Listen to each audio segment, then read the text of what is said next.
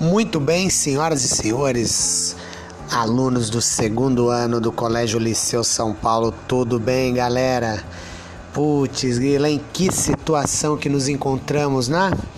Mas não é por causa disso que vamos, é, vamos ser impedidos de adquirir um novo conhecimento, uma nova visão. Aquilo que eu falo para vocês desde o início de nossas aulas de literatura ano passado. Literatura é uma maneira de enxergar o mundo com o cérebro e não com os olhos.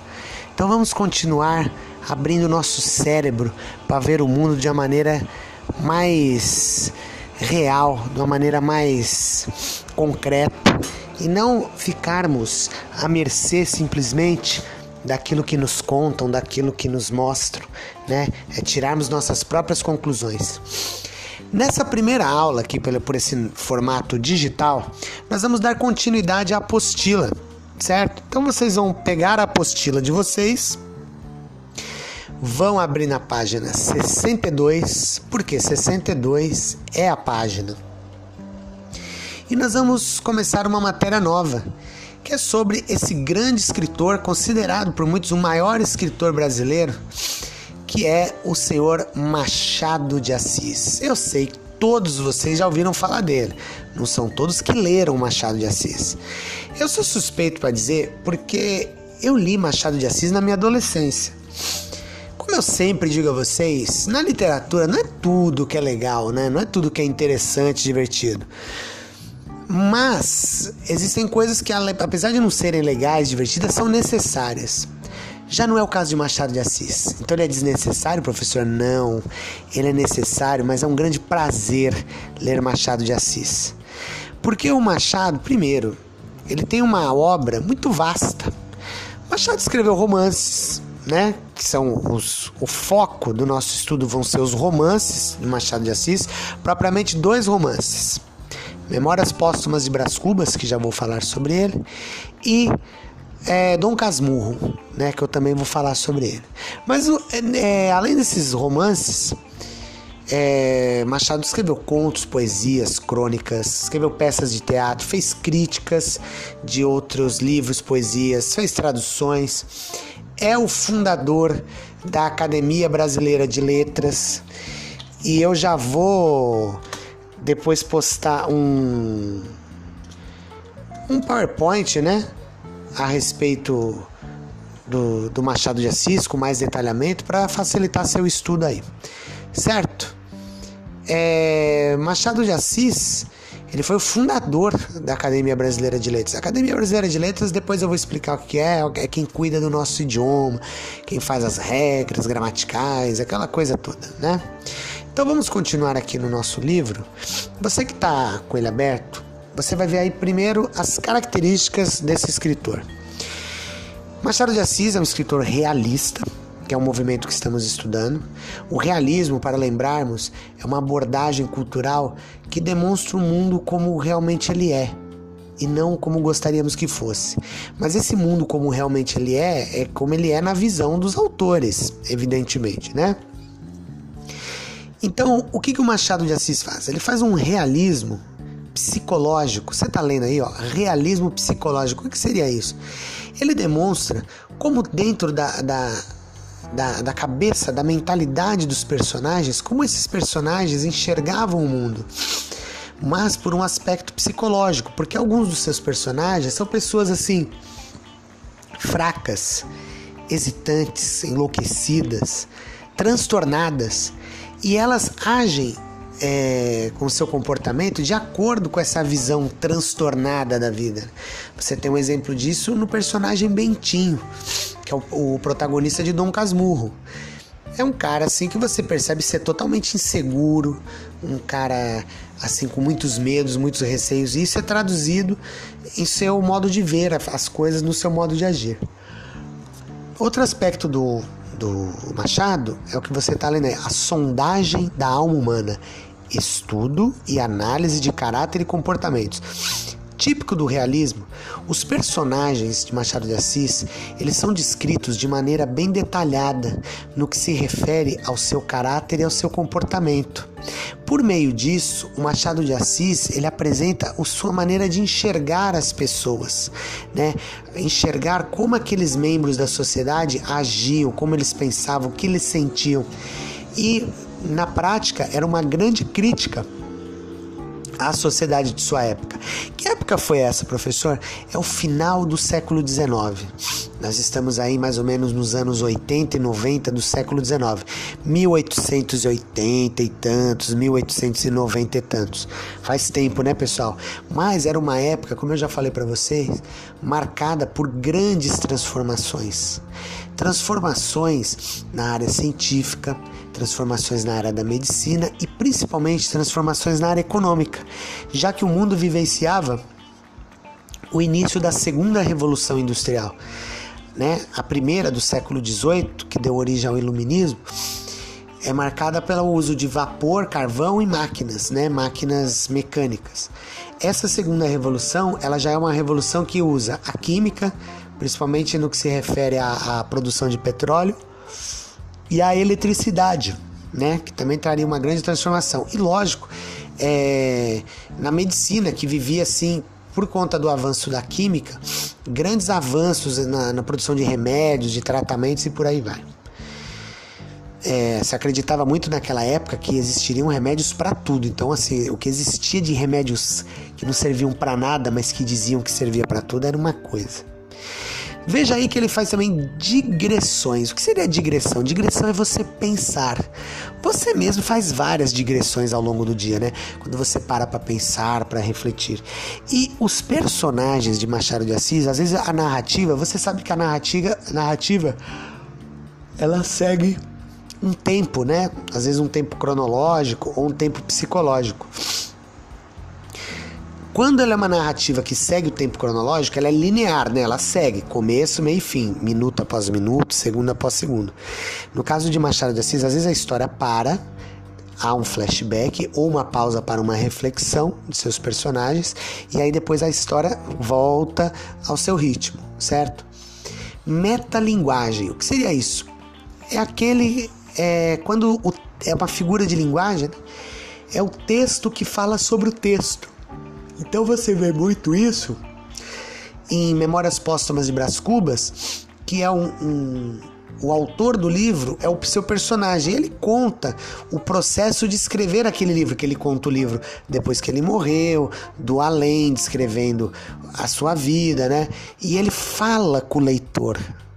Você já deve ter visto aqueles filmes em que o, às vezes o, o ator, o personagem, vira para a câmera e fala com, com, o espectador, né? Isso é um exemplo de metalinguagem e Machado de Assis fala isso, faz isso quando seus personagens dialogam com o leitor.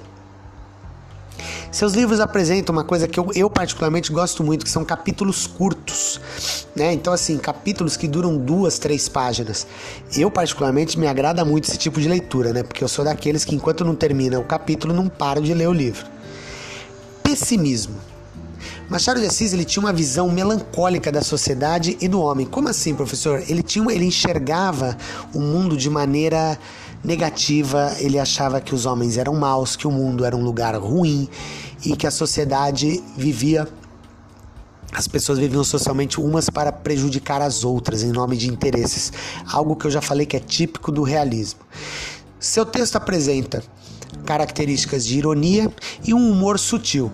Não é aquele humor pastelão de piadinha, é um humor irônico, né? Aquela, aquela, aquela aquele sarcasmo bem discreto. Isso é muito presente na obra de Machado de Assis. E lógico, o jogo de aparências, típico do realismo. A distância entre o ser e o parecer. Então, muitas vezes, aquele personagem que você vê que é um grande industrial, um grande profissional, uma, um herdeiro de terras, uma pessoa assim muito bem vista na sociedade, por dentro é uma pessoa fraca, uma pessoa má, uma pessoa traidora, uma pessoa sem compaixão ou uma pessoa assim extremamente fria, vazia. Isso a gente vê muito no personagem Brás Cubas, que eu já vou falar sobre esse livro, e Dom Casmurro, né, no Bentinho. Aqui nós temos dois livros que vão ser levados em questão quando a gente for perguntar sobre Machado de Assis. Você tem aqui Memórias Póstumas de Brás Cubas, que, para mim, um dos maiores livros da literatura brasileira em todos os tempos. Brás Cubas, que é o personagem, é um defunto autor que decide narrar sua vida. Então é uma história que você já, ela já começa com a morte do protagonista. Lembrando, livros do realismo não existem heróis, existem personagens, né? E o personagem principal é Brás Cubas, que conta sua vida do além, após a morte. Uma vida completamente vazia, uma vida fútil, embora ele tenha tentado preencher esse vazio com amores frustrados, com um projeto de vida que não levava nada, até porque o Brás Cubas ele herdou toda a sua fortuna. Ele não trabalhou para isso, né? Então de modo que o que, que aconteceu? Ele nunca teve que se sacrificar por nada, logo se transformou numa pessoa vazia, embora muito rica. No, no livro mostra assim que dentro da sociedade, nada mais nada menos, as coisas funcionam em torno de um jogo de interesses. O interesse é o que basta, o interesse é o que. E que tipo de interesse? O interesse financeiro, o interesse social, certo? Ah, além dessas características, o, o livro traz uma sátira ao cientificismo. Vamos lembrar que na virada do século XIX, é, estava havendo um grande uma, uma, grande febre na ciência mundial, né? Grandes descobertas, novas tecnologias, novas maneiras de se viver, de encarar o mundo. E o, o, o Machado de Assis viu nisso um certo exagero, né? Uma certa assim, uma certa arrogância por parte da ciência. E ele mostra essa sátira no personagem Brás Cubas quando ele inventa um remédio que serviria para tudo. Lembra que eu falei que era uma época que de, de grandes descobertas? Olha, remédio para crescer cabelo, remédio para parar a dor, remédio para curar o câncer. E ele tira sarro por meio da, da, desse personagem Brás Cubas que cria lá um, um, um remédio que seria um emplastro, né? Que resolveria as dores da humanidade. Depois a gente analisa o livro Dom Casmurro. Dom Casmurro, livro escrito em 1900, é um livro famoso pelo seguinte: é, é um livro narrado em primeira pessoa pelo protagonista, né, que é o Bentinho, e ele é casado com uma moça muito bonita, um amor de infância dele, que é uma moça que chama-se Capitu, certo? A Capitu foi descrita como alguém que tem olhos de cigano oblíquo e dissimulado, e depois eu vou perguntar isso para vocês numa atividade. É, ela é a esposa de Bentinho, certo? E em dado momento, Bentinho começa a duvidar da fidelidade de Capitu. Ele começou a desconfiar que Capitu tinha um caso ou estava apaixonada por seu melhor amigo, melhor amigo do Bentinho, né? Que é um rapaz que se chamava Escobar. É, nessa história, que é narrada, lembrando, em primeira pessoa pelo próprio Bentinho, fica a dúvida, né? Não fica claro, tanto que é um debate até hoje, que se Capitu realmente traiu o Bentinho ou não. Na minha opinião pessoal, né, sem querer influenciar de vocês, como o texto é narrado em primeira pessoa, dá a entender que é uma visão pessoal do personagem. Então, como saberemos se ela traiu ou não se é contado por aquele que acha que foi traída? E quem acha não tem certeza. Chegou ao ponto de Capitu e Bentinho terem um filho, mas ele achar que esse filho não era dele. E ele sempre destratar esse filho, ao ponto que o filho, quando morre, ele praticamente fica alegre, fica feliz pela morte desse filho que ele acreditava não ser dele. Então é um livro que satiriza esse lance da pessoa ocupar um, um posto significativo na sociedade, ser alguém importante na sociedade, mas por dentro ser uma pessoa fraca, hesitante, medrosa, alguém assim que não confiava em si mesmo, certo? Depois, pessoal, vou gravar mais podcasts é, explicando a respeito de Machado de Assis. Vou colocar um PowerPoint explicando a respeito desse grande autor, um autor que pessoalmente gosto muito e eu li na minha adolescência, né? Li Memórias Póstumas, li Dom Casmurro, li o Alienista, que eu gosto muito. Então, assim, sou suspeito para falar de Machado. Certo, pessoal? Vou postar depois aí as atividades é, do plural do caderno de questões no aula dada, aula estudada. Essa foi a aula de Machado de Assis, dessa semana, mas lembrando que depois vou postar mais materiais, tanto aqui no Plural quanto no Google Class que a gente já usa. Tudo bem, pessoal? Então fiquem aí, fiquem bem, se cuidem, certo? Isso vai passar muito em breve. Tenho certeza disso. Um abraço.